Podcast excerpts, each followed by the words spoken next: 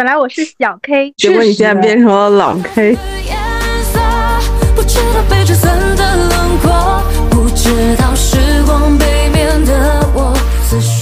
Hello，大家好，我是晴晴，我是 KK，我是小兔。这一期呢，我想以一句英文开头，我想问问你们两位，How old are you？怎么老是我们俩？我太难了。怎么老是你们俩？那那只有你们俩。好了好了，言归正传啊。这一期呢，我们主要想谈谈年龄，就是大家对年龄的这种感受。嗯，我们都知道啊，变老是一个正常的生理周期，任何人都无法避免。但是为什么还会有人在谈到年龄的时候会有一些不适？比如说刚刚的两位问完了之后，没有人回答我。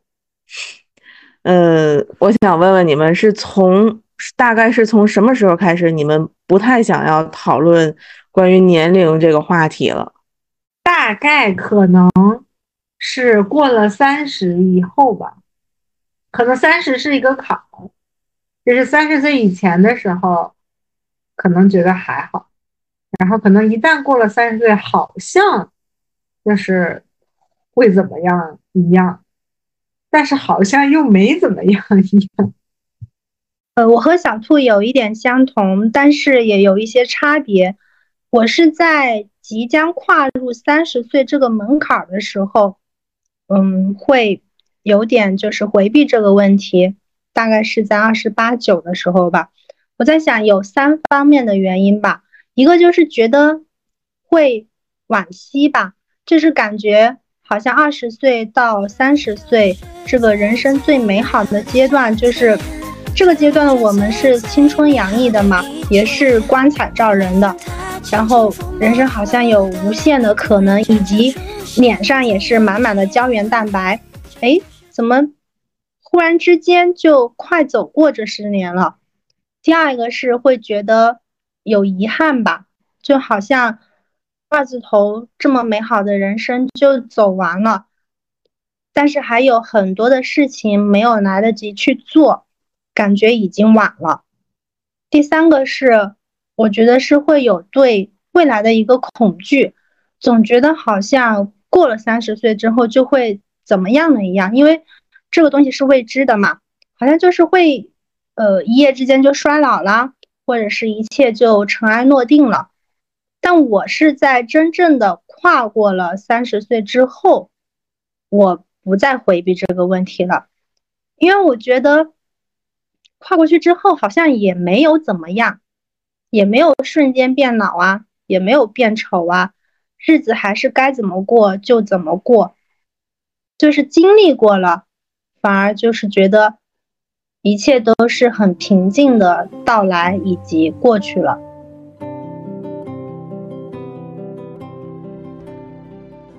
我不知道你们有没有看过之前台湾有一个特别火的那个剧，叫做《我可能不会爱你》，然后是那个林依晨和。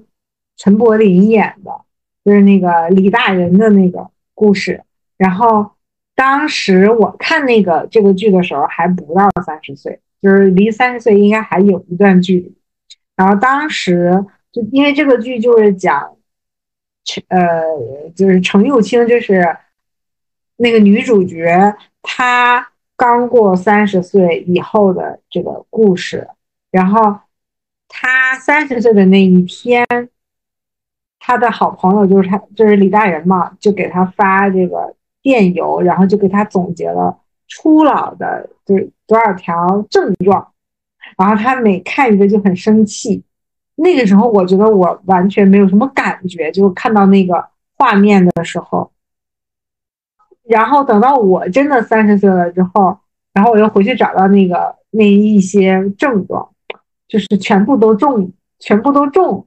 然后刚刚。我们在说，可能是比如说三十岁是个坎儿，但其实真的觉得年就年龄的增长，或者是自己有可能老了的这个这个东西，这个分分界线吧，大概可能就是我们出现了某一些症状，就是比如说会忘忘记一些什么东西呀，或者会掉头发呀，或者是新陈代谢就没有以前好了呀。但有很多事情，觉得觉得自己以前好像可能怎么怎么怎么样，然后现在就不能怎么怎么样。比如说熬夜呀之类的，就就你自己身体是物理从物理层面就警告你。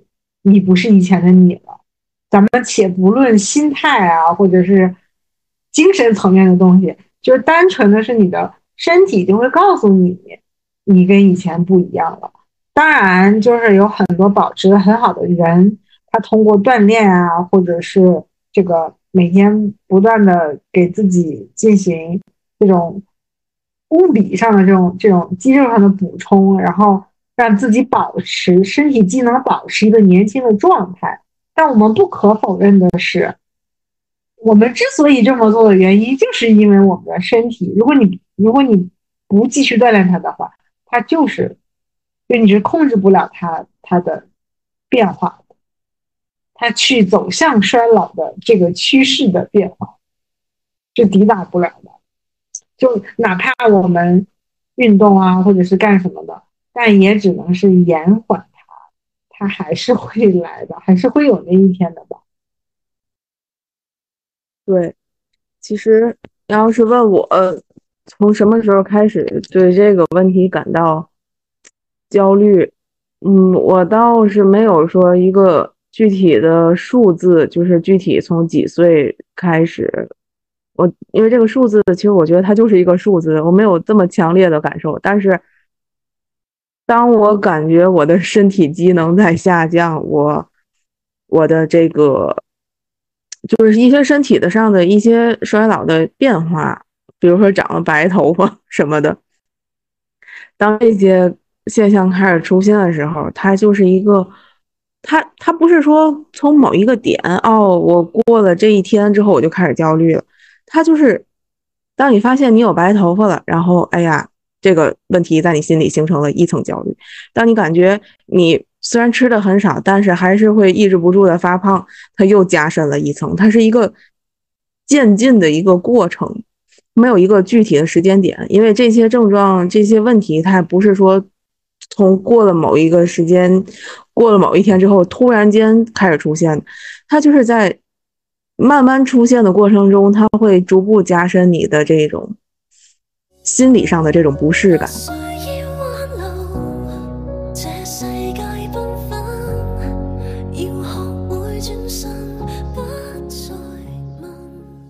以前我刚进公司的时候，我是我们组最小的，然后一进去啊就叫这个哥那个姐啊什么，然后就就是自己是这个组的老幺，是这个组的忙妹。后来。慢慢的，不知道从什么时候开始，突然间有一天有人管你叫什么什么姐 的时候，啊，你的那个心呐，就觉得很，就是很扎心。然后以前你刚刚去公司，你自我介绍，你说啊，我刚来公司几个月几个月。然后现在你自我介绍的时候，可能说，嗯，我来公司已经十几年，或者是已经十年了的时候，哎呀，就是想，哎呀，我都已经在这儿。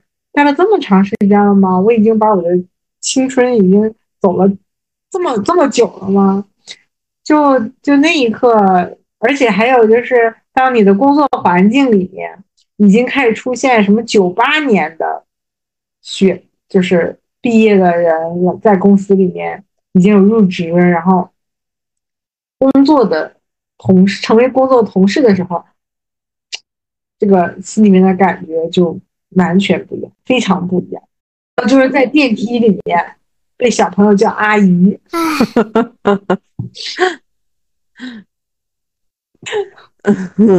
我我有一个很深的感悟，就是以前就是到外面可能碰到领导或者是见一些客户啊啊，就是会怎么介绍自己嘛？我总会说自己是小什么什么加自己的那个姓氏嘛。好，突然某一天我就说不出来这个话了。就你好，我是小什么什么的，然后我感觉好像我用这个词有点不大恰当了。小兔，可以叫小兔。那以后得管你叫老什么什么了，是吗？对，我就可以有点对不起这个小字了。感觉到，感觉突然之间，我们的画风就变了。哇哦，老 K，本来我是小 K，结果你现在变成了老 K。确实有这种感觉。那么现在，假如说就是周围有人在谈论年龄的话，你在这个团体里会感觉到尴尬或不适吗？不会呀，我现在不会。就像我刚才说的，可能在迈向三十岁之前的那段时间，我会觉得啊，我就要三十了，怎么样怎么样。但我真正的走过来了之后，也接受了吧，而且我也感受到了。就是年龄赋予我的一些美好，所以我现在倒不会惧怕说出我的年龄啊这些之类的。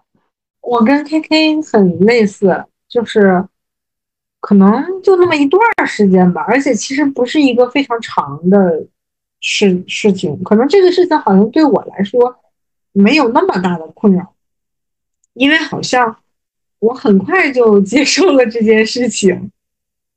然后就是除了除了那些，就是你你会在电梯里面碰见小朋友问你叫阿姨这种这种场面以外，好像很少会有人时时刻刻无时不刻的提醒你，嗯，关于你年龄在增长这件事情，反而反而能感受到年龄增长所给你带来的一些。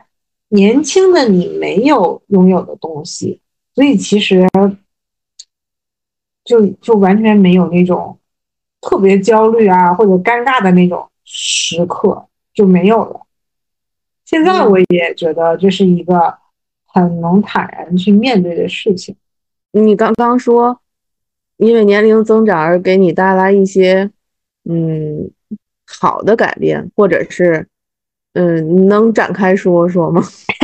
比如说，有呀有啊，就你会觉得整个人的，就是整个人都成熟稳重了。这种成熟稳重呢，比如说可以是从你的人生阅历上来说，你肯定是岁月带给你的东西是珍是珍贵的，然后并且能够让你觉得，就就是举举一个例子啊。我们现在去想，我们年轻时做过的一些事情，可能会觉得，哎呀，好幼稚啊，或者是我可能那个时候，就是我当时怎么那么傻呀之类的吧。就是现在的感觉，就是因为有，因为经历过了曾经经历过的那些事情，所以我在面对未来的时候会更有底气。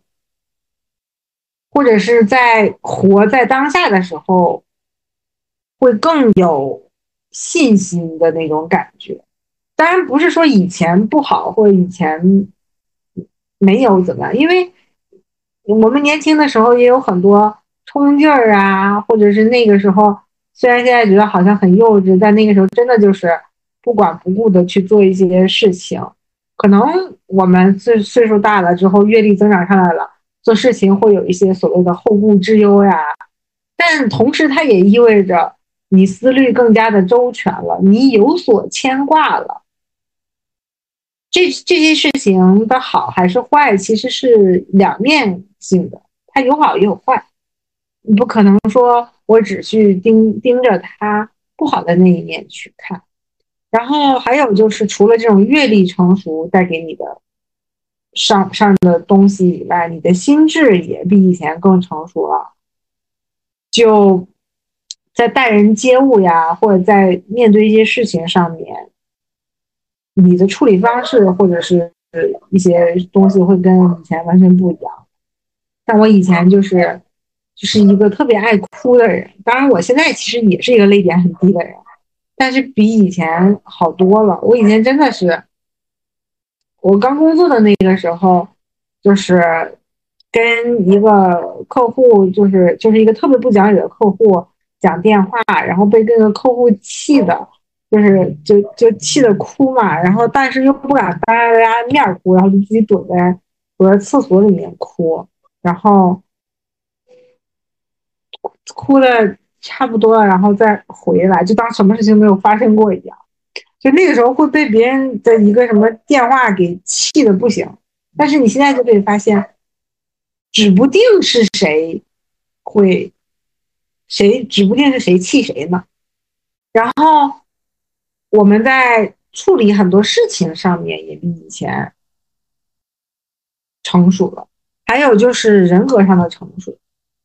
像小的时候吧，我觉得我们。很难意识到自己的人格上有什么缺陷，比如说很敏感。比如说，虽然虽然我小时候意识到我是一个很敏感的，但是就是我我可能会察觉到自己是一个比较很重感情的人，但是我不会意识到这个事情它过犹而不及的时候，它会对我造成一种什么样的伤害。所以等到我长大了、成熟了，随着年龄的增长，我会发现。哦，原来我自己是是这个样子的。那随着我刚刚刚说的阅历的增加，你可能学了很多东西，从无论从知识层面还是从经历方面，你都比以前要更成熟了。这个时候，你就能判断出，哦，我原来是一种什么什么样的状态，然后我那个时候是怎么怎么样的，你就可以很理性和客观的去分析你自己的曾经，然后你就可以和。某一些你不开心的经历去和解，然后去接纳一个现在的自己，然后这个自己又是一个不是完美的自己，就接纳自己的不完美嘛。这些时候，你的人格也会更健全，你也会知道去跟不同有缺陷人格的人去交往或者接触的时候，你可以做一些什么事情。就这些东西，我觉得是随着。年龄越增长，你在面对这些事情的时候会越从容。就以以前我们遇到很多天塌下来一样的事情的时候，可能就会慌张啊，会怎么？现在就你觉得没有什么事情，就是天塌下来你也不会怎样的那种感觉，就你的内心可能更强大或者更坚定了。我能插播一个吗？就在小兔刚才说这段话的时候，我观察到我的脑门真的好高啊，我的发际线真的好高，我的额头 一下子焦虑感就来了，是吗？对，我的额头阵阵发亮，在这，对，是我失去的这些个秀发。嗯，我会觉得年龄带给我的美好有很多的方面，一个就是。嗯，当然不乏就就是刚才小兔说的那些，以上我都同意。另一个就是我想补充的一个就是，嗯，咱们中国人常常常说嘛，三十而立嘛，所以好像就是过了三十岁，周边的人对你的看法也会发生一些改变。当然，这个是基于你的一个。现在的这样子的一个言行举止呀，包括你处理事情的一个能力的，所以周边的人给你的一个评价吧。然后过了三十岁以后，我会觉得是对人生的把控感会更明确了、更强了。如果说三十岁之前我们追求的是那种失控感吧，因为会觉得有很多的能量去做。很多的事情，但是过了这个年龄之后，会对自己的人生会相较于那个时候会看得更明确一些，比如或者是对事情的处理呀也会更好一些，对于整个事态的发展的这样子的一个方向，自己也会有能力去处理一些，是这种把控感给了自己更多的底气。所以才像小兔说的，好像面对即使是天塌下来的那个事情，我也可以承担了，是立住了的那个人。刚刚 K K 说到这个三十而立，嗯，我前两天刚好看了一个书里讲到一个，他说，嗯，他他讲的不是三十而立，他讲的是四十而不惑。他说不是到了四十岁你就真的不惑，也不是到了五十岁你就真的知天命了。他其实他那个意思是说，其实你的这个心灵是需要成长的。他他这个古人总结的这几句话，其实是一个概率性，就是大概率你到了三十岁之后，你可能会有一定的事业。三十而立嘛，对吧？就是立住了。那大概率你到了四十岁，又经过十年之后，你见得多了，然后可能就不会被一些事情迷惑了。大概率再过十年，到了五十岁的时候，你就嗯知道这个人生是怎么个意思。可是它只是一个概率，它并不是一个。嗯，并不是一个条条框框，就是你到了三十岁，你应该就要立住；你到了四十岁，你就应该要不惑。其实它是一个，还得说是一个成长。你有成长的话，你才能达到这个，就是这个才能才能叫立住，才能不惑。但是其实我现在我就是想说这个问题，就是说。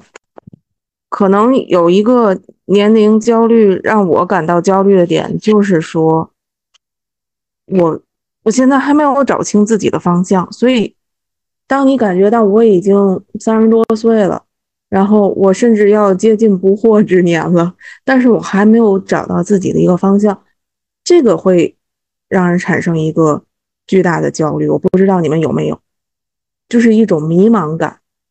你们有没有迷茫的时候？你说的那种是类似于怕自己虚度光阴的感觉，是吗？呃，也会有，就是我不知道别人，但是我想，我感觉我应该不是一个个例啊。就是比如说，我今天歇班了，然后我这一天在家什么也没干，我就看了一天的综艺，追了一天的剧，然后。到傍晚的时候，我就会有一种强烈的罪恶感。我觉得我这一天什么都没干。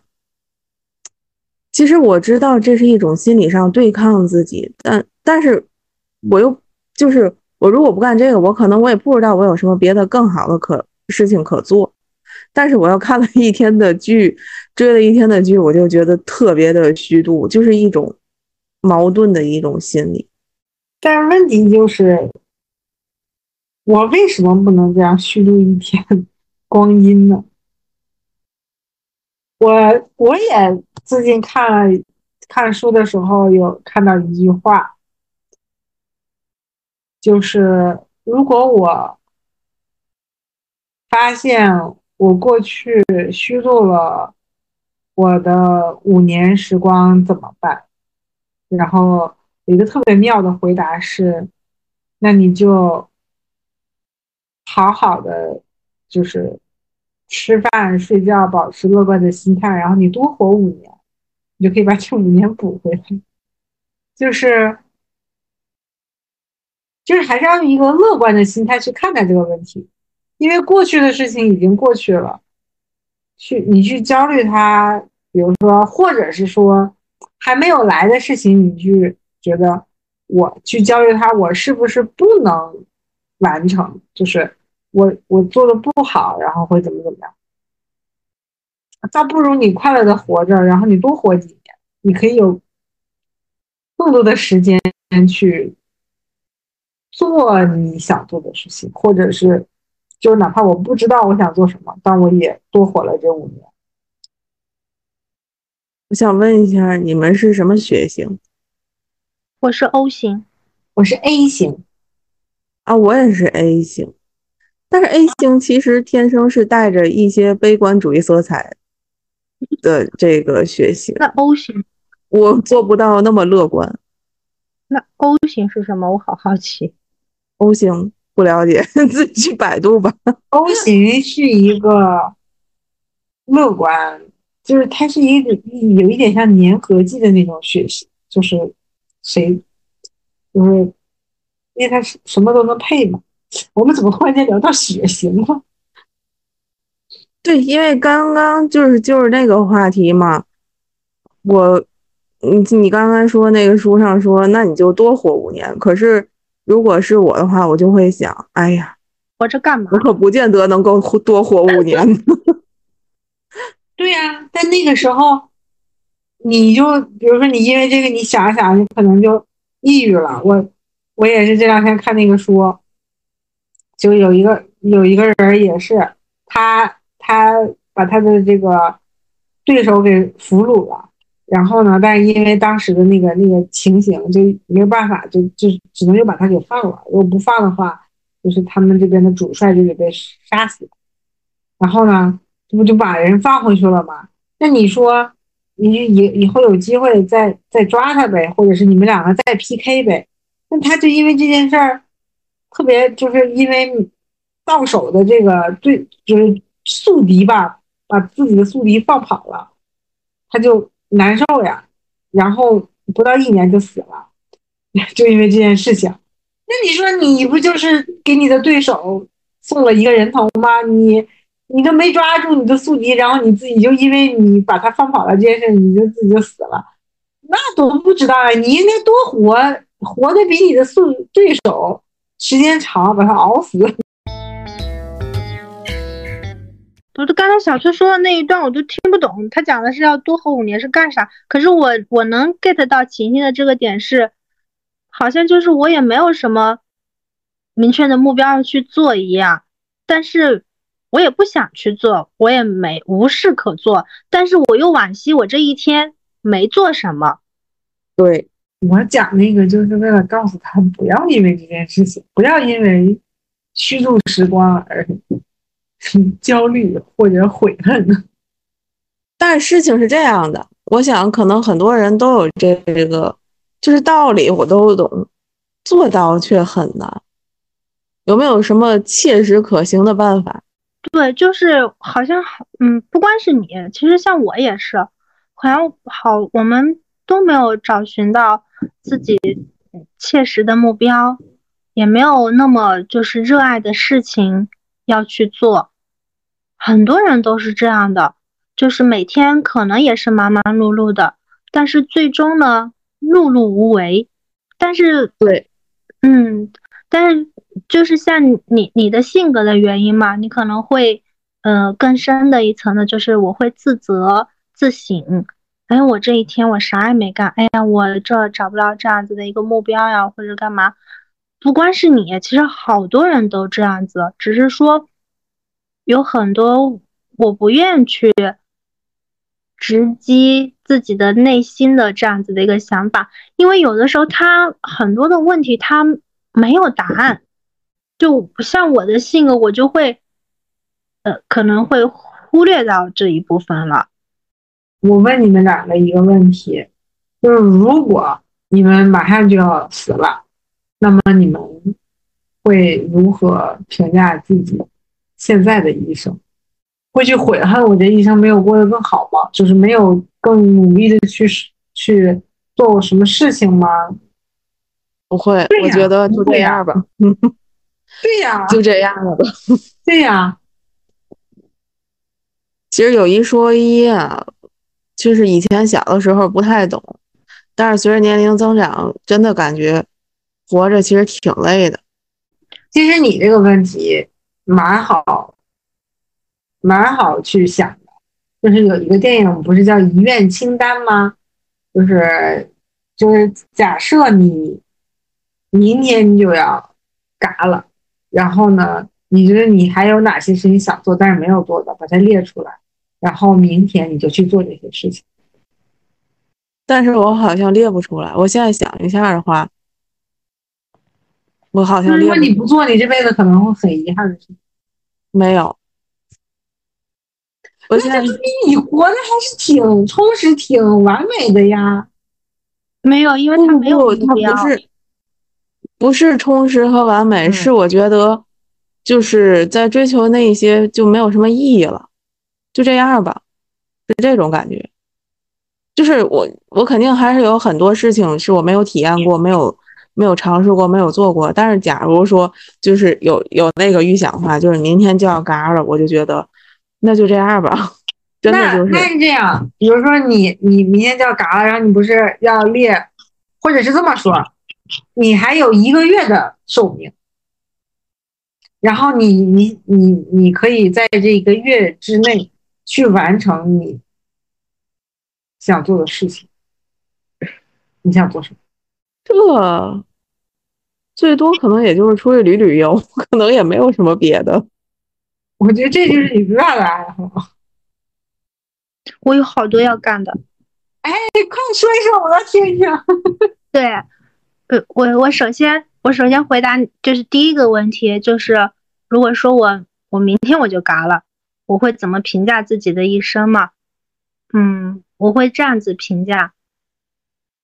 我是一个从心底里是一个善良的人，就我真的没有存过坏心，就去对别人也好，去对家人也好，我觉得我做到了善良，也做到了正直。第二一个是，我现在所拥有的，我已经很感恩了，就是有我有很好的父母。就虽然说不是说很有意义上的，就是那些个就有钱啊富足，但是我有很富足的父母，应该是这样子讲，就是从呃他们的感情啊，包括对于我的培养也好，是一种精神上的富足。二一个是我我现在也有很好的家庭，也有就是有很工作也还可以。会觉得没有什么可遗憾的，是这样子去评价自己吧。就我这一生过得还是没有什么特别遗憾的事情。但是假使再给我一个月的寿命的话，我要想做的事情会有很多。我想带父母去新疆旅游，因为我父亲是年轻的时候在新疆当的兵，我想带我父母去。走一下他们青春的时候走过的路，二一个就是也想就是带我的孩子，然后去他想要去的一些地方去旅游去看看，然后最后可能才排到我自己，我自己想要单独出去就是放松的去看一下外面的地方，我一直都很想去巴黎。就想很想去那个那个浪漫之都嘛，可能没有我想象的那么好，但是我我一直就是会很想去，这就是我所想要做的这些个事情。你有没有发现？你有没有发现你和晴晴，你两个想做的事情都是出去旅游，不管是跟家人，还是跟谁，反正还是自己吧，嗯，都是想出去走走。因为我们都有一颗自由的灵魂，对呀。那其实，你就回到你刚才问的那个问题上，你觉得好像我没有什么热爱、追求或者什么的，喜欢旅游也是一种热爱呀，或者是喜欢去这种追求自由也是一种热爱呀，就不不见得是说我一定要找到一个什么像钢铁是怎样炼成的那个最著名的那句话什么。我要为什么共产主义事业而奋斗？什么，嗯，不因碌碌碌碌碌碌无为而悔恨啊什么的，不用非是那样。没有人规定说我们一定要在这个世界上做出什么样的成绩，然后才怎么样。而且还有一个点就是，你怎么去衡量这个人的一生是成功的还是不成功的？你是用物质、地位、金钱、名誉、权利，你用哪一点去衡量他呢？你还是去用？精神富足、开心、自由、快乐、幸福、平安、喜乐，你用哪些词去形容、衡量这个人是在这一生过这一过这一遭？是我不我不太在乎物质那些，我可能更注重精神，因为我想要过精彩的一生，但不一定非得是传统意义的那种成功。但是我现在就觉得我的人生不够精彩，然后我如果再浪费一天或者是很多时间在一些非常消磨时光的这个事情上，我就会更加的悔恨。但是我又没有，因为人在现实中生活嘛，你有很多想法或者是什么，但你还要考虑现实，对吧？就是很多现实的枷锁，就让我没有办法过我想要的生活，就是去像我想象中那种精彩。所以就是它应该会是一个落差，但我觉得这种落差可能也不太是年龄产生的，但是但是随着年龄的产生，你越来越没有办法去过你想要的那种精彩的生活。而产生的焦虑，这个是由年龄的增长而产生而导致的。就是可能在你二十多岁的时候，你觉得啊没关系，我后边还有大把的时间。然后现在等你三十多岁的时候，你就发现十十多年过去了，我我依然没有过上我想要的那种生活。然后这个是这个时候产生的一些个焦虑的心理，或者是比较丧的那种心理。它它是嗯，它是由于这个。就是你感觉你现在再不去实现，你好像后边就更没有什么机会了那种。嗯，其实我们我们相处时间也很长了嘛，我就是想让你具象的描绘一下你所说的精彩的生活究竟是怎样的一个景象，或者是你是什么样的事情也好，或者是你觉得这一天我是做什么样的事情。才能够称之为，就是说是精彩的，因为我也会觉得，嗯，我好像没有那么的深入的了解过你。我不知道你们在，嗯，现在现在好像又说到工作了，就是我不知道你们在工作中有没有那种全身心的投入，全全身心的努力，然后去完成一个事情而产生的那种成就感。但是我为什么？因为。你们两个可能对我也比较了解，就是我一直以来，我是表达的是对我工作的这个厌恶之情，或者是我非常不喜欢我的工作，因为就是就是我最想要的这一点，其实是在我的职业生涯中，它是一个缺失的。可能在很多人看来，哎呀，你这个工作多好，没有什么压力，但是。他就人和人的追求不一样，可能我有的同事他就是会觉得这工作很好，没有没有失业的压力，也没有那个旱涝保收吧，就是这种。但是在于我，我就是没有没有这种获得的成就感，所以他对于我来讲是一个缺失，所以我一直就想要有有一个什么什么事情或者什么，哎，我我全全身心的努力，然后最后。成功与否，就是他这个过程其实是没有的，因为我每天的日子就全都是我不需要努力，嗯，感觉好像这么说又有点凡尔赛，但他确实就是不知道你们能不能理解到那个那个点，就是感觉就是我反正就是按部就班的去做这个事情就可以了，但是我并不觉得它赋予了我就是很有意义或者是我很有成就感的这样子的一个获得感，那么。就是，既然如果说工作就是让你觉得不那么精彩的话，呃，当然咱们说这个可能会有一点看似轻巧了。我想说的是，嗯，如果是去改变呢，从即刻现在就是去改变呢？所以我为什么要上 MBA 呢？这不就是行动的一部分吗？嗯，其实按道理来讲。我跟这个是完全完全毫不相关，嗯，一点关系都没有的。就是为啥要上呢？这不也就是行动的一部分，想要寻求一个更多的可能性。嗯，对呀，我就想说，其实你去迈出那一步，你就会发现这件事情不像你想的那么难，那么难。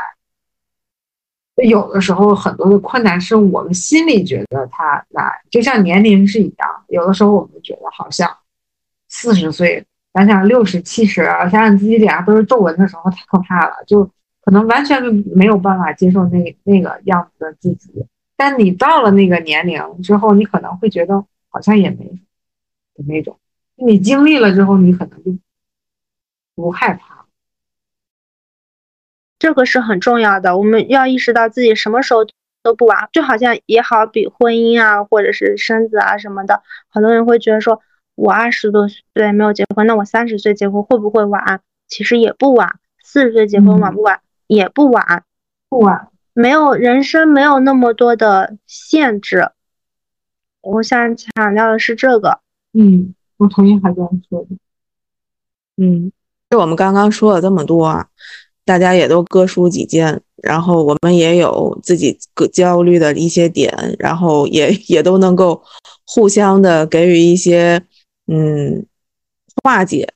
那么最后，其实我想说的就是，年龄的增长其实是自己的心理障碍，是自己给自己设的限制。十八岁很好，二十八岁也很好，一岁有一岁的光景，一站有一站的风景。任何时候呢，我们对抗年龄的焦虑就是行动。我在想，人什人人是在什么时候真的就老了呢？人是在什么时候真的就没有了那份孩子气了呢？我我在想，是你当你对外界都不好奇的时候。刚才小兔说，我我刚刚说，如果我还有一个月我就嘎了，我想去干什么？他说好像都是旅游嘛。嗯，其实不是，其实我想说的是，是陪伴，是去陪伴我觉得我很重要的人，去或者是去做我觉得。和我很重要的人一起去做一些事情，那个是我想要去去我的遗愿吧，是我的遗愿清单上想要去做的事情。那么对于我自己来说，我我现在都不觉得我老，我会觉得，因为我对好多的事情都还保持着一个好奇，一个新鲜感，对外面的世界也想去看看，对很多新鲜的事情也想去学习。那么好像自己就。也没有老去一样。嗯，对，永远保持一颗好奇心和赤子之心，保持那种热情，对生命的热爱。嗯，我觉得无论你的年龄是多少，你都是年轻的。对，虽然可能皱纹爬上了你的眼角，但是千万不要让皱纹就是从你的心里长出来了。这个还是蛮重要的。其实有现在有很多的年轻人，或者浑浑噩噩的，就是类似于像日本啊或什么韩国啊，他们这些年轻人吧，就是你看宅在家里啊，或干什么，就是因为他们可能对于生活就就没有什么追求和热爱，他甚至可能连出去走都不愿意。那你说他虽然可能才十几岁或者二十岁，但是你能说他是年轻的吗？你也不能说他是年轻。对这个年龄的什么年轻还是成熟啊、老啊什么，这个东西都是相对的嘛。其实现在不是有很多什么御姐啊，就你没发现最近这些年？原来特别流行那些什么小萝莉呀、小甜妹呀什么的，现在特别流行姐姐风、御姐风，就是那种很飒的姐姐。然后包括那种专心搞事业的姐姐、独立的姐姐，就是就特别不喜欢那种恋爱脑的姐姐。然后或者是那种，就是就是会会自己，嗯，这种不是不是很。不是很坚强，就容易被别人欺负的那种，就跟以前的完全不一样了。原来都是那种柔柔弱弱的梨花带雨式的，现在就是，我觉得大家可能很多女性她也有这种思思想上的这种觉醒，就是觉得觉得大家好像普遍上来说并不惧怕年龄，反而会欣赏到年龄所。赐予的一些很美好、很珍贵的东西。那个浪姐不是现在也很火吧？就是你会发现那个里面有很多年龄很大的姐姐，她们的状态很好，但是不代表她没有皱纹，或者是她没有衰老的痕迹。但是呢，她就是看着就是年轻的。就是美的，就是有活力的。所以，其实修炼这个人生，还是修炼一种心境，修炼一种心态。这种东西是永远，就是是是随着就像就像一棵树发芽长成参天大树一样，它是需要时间的灌溉的，而这样长出来的大树才更坚韧，才更有力量，才能够活得更好。节目聊了这么多，也也差不多接近尾声了。其实最后我想借一句广告词，就是献给所有嗯正在有一些年龄焦虑的朋友们，就是 anything is possible。而且还有一句就是什么时候都不晚。本期节目到此结束，拜拜。拜拜。